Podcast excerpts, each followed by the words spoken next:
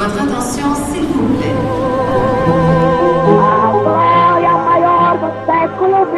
Alberto Santos Dumont habita cet immeuble. A história do Brasil nas ruas de Paris. Je suis brésilien, j'ai de l'or et j'arrive de Rio de Janeiro. Baseado no livro de Maurício Torres Assunção. Capítulo 17. Heitor Villa-Lobos, o selvagem de Paris. Capítulo passado, você ouviu como Vila Lobos fazia parte da comunidade de artistas brasileiros em Paris na década de 1920. Uma geração de artistas como Tarsila do Amaral e Oswald de Andrade que descobria na Europa a importância da cultura popular brasileira. No capítulo de hoje, acompanhamos Vila Lobos na sua segunda viagem a Paris quando Vila fez a cidade tremer com um concerto retumbante na tradicional Sala Gaveau. Como você ouviu no capítulo passado, a música de Igor Stravinsky havia de fato deixado a sua marca na obra de Vila Lobos. Mas a primeira viagem de Vila a Paris o ajudara a redescobrir o Brasil, como explica o antropólogo social Paulo Renato Guérios. Para representar o Brasil musicalmente, Villa-Lobos achava necessário sintetizar a música popular e a música indígena. Fica claro que o Brasil que Villa-Lobos representa em sua música é o Brasil selvagem e exótico. Não qualquer Brasil, mas o Brasil concebido pelos franceses. Na prática, Vila traduzia essa descoberta do Brasil selvagem urbano na série de composições chamada Choros. Composta durante a década de 1920, a série dos Choros é considerada por muitos a coluna vertebral da obra de Vila Lobos. Mas vamos deixar que o próprio Vila se explique. O choro representa uma nova forma de composição musical. Nela ficam sintetizadas várias, várias modalidades da nossa música selvagem e popular, tendo como principais elementos o ritmo e qualquer melodia típica popularizada, que aparece de quando em quando acidentalmente. Os processos harmônicos são também quase que uma estilização completa do próprio original.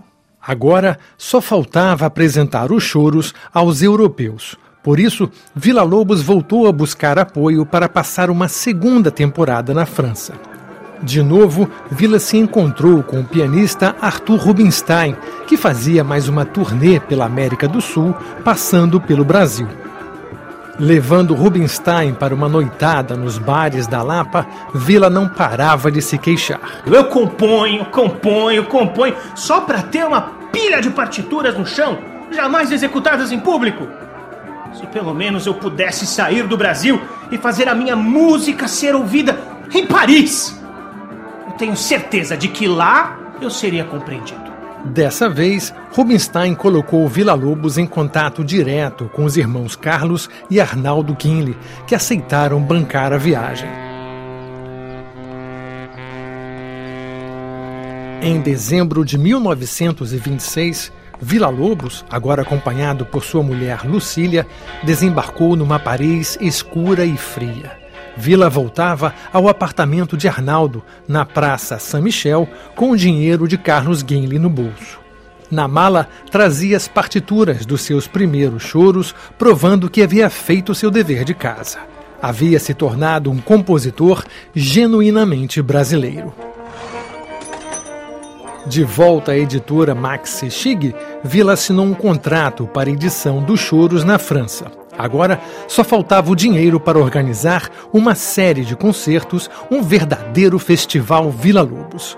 Já tendo esgotado a generosidade dos irmãos Guinle, Vila se voltou então para os modernistas da elite paulistana. Precisava do apoio de pelo menos oito mecenas. Por isso, escreveu para os amigos Tarsila do Amaral e Oswald de Andrade. Lembrei-me de vocês dois para uma contribuição conjunta, se por acaso acharem que mereço esse sacrifício. Eu não paro nunca de trabalhar. Esse é o lema que me anima a apelar aos amigos. que com certeza reconhecem o meu esforço. Arrecadando os fundos necessários, Vila pôde enfim organizar os dois festivais Vila Lobos, com 280 músicos e coristas no palco da tradicional Sala Gavot, em Paris. Na primeira noite, 24 de outubro, Arthur Rubinstein estreou o Rude Poema, peça que Vila Lobos havia composto em agradecimento ao amigo pianista.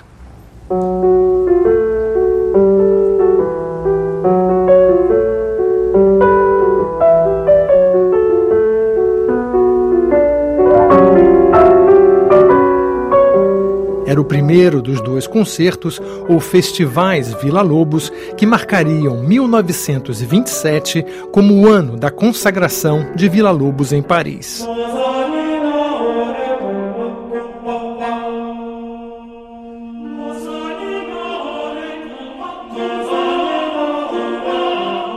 No público que lotava a sala, os compositores Sergei Prokofiev e Maurice Ravel e vários críticos de renome que compareceram para escutar a inovadora música daquele brasileiro. Seis semanas depois, o programa do segundo concerto apresentava os choros número 3, o Pica-Pau, dedicado ao casal Tarsila do Amaral e Oswald de Andrade.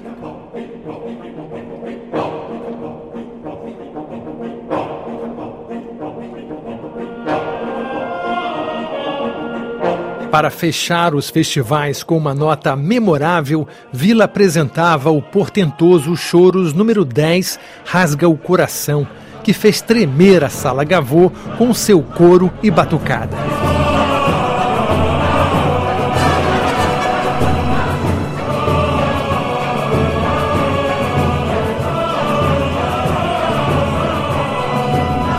Bravo! Paris finalmente se curvava aos pés do maestro Heitor Villa-Lobos. Melhor ainda, a crítica francesa confirmava a aprovação do público. Os dois concertos na Sala Gavot receberam críticas positivas dos mais importantes periódicos musicais. Vila Lobos trouxe consigo a Paris a alma da Floresta Virgem. Esse choros número 10 revela uma originalidade rigorosa. Excepcionalmente dotado, Vila Lobos está em possessão de um talento vigoroso. O Choros número 10, Rasga o Coração, parece-nos definitivo. Entre todos os críticos de música, porém, ninguém era mais temido do que o compositor Florent Schmitt. Famoso por sua crítica impiedosa, rica em sarcasmo e ironia, Schmidt possuía alta credibilidade entre os leitores, o que lhe dava o poder de alavancar ou destruir a carreira de qualquer um. À procura do artigo de Schmidt, Vila Lobos deve ter folheado a Revue de France com certo temor. Uma surpresa, porém, o aguardava. Vila Lobos é um jovem três quartos de Deus com olhos de brasa e dentes de crocodilo. A sua fantasia se mistura à selvageria, mas uma selvageria estilizada de homem honesto e de alma nobre que não está ao alcance de qualquer um. Uma alma que pertence, apesar de tudo, ao domínio da beleza. Você pode adorar ou detestar, mas ninguém pode ficar indiferente perante a obra de Vila Lobos.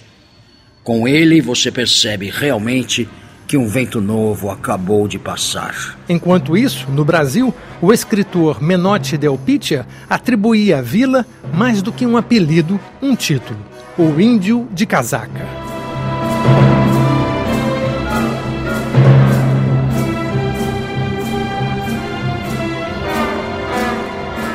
No capítulo de hoje, você escutou como Vila Lobos conquistou Paris em 1927 com a estética selvagem da sua série Choros. No próximo capítulo, acompanhamos Vila Lobos nas suas últimas viagens a Paris, na fase madura da sua carreira.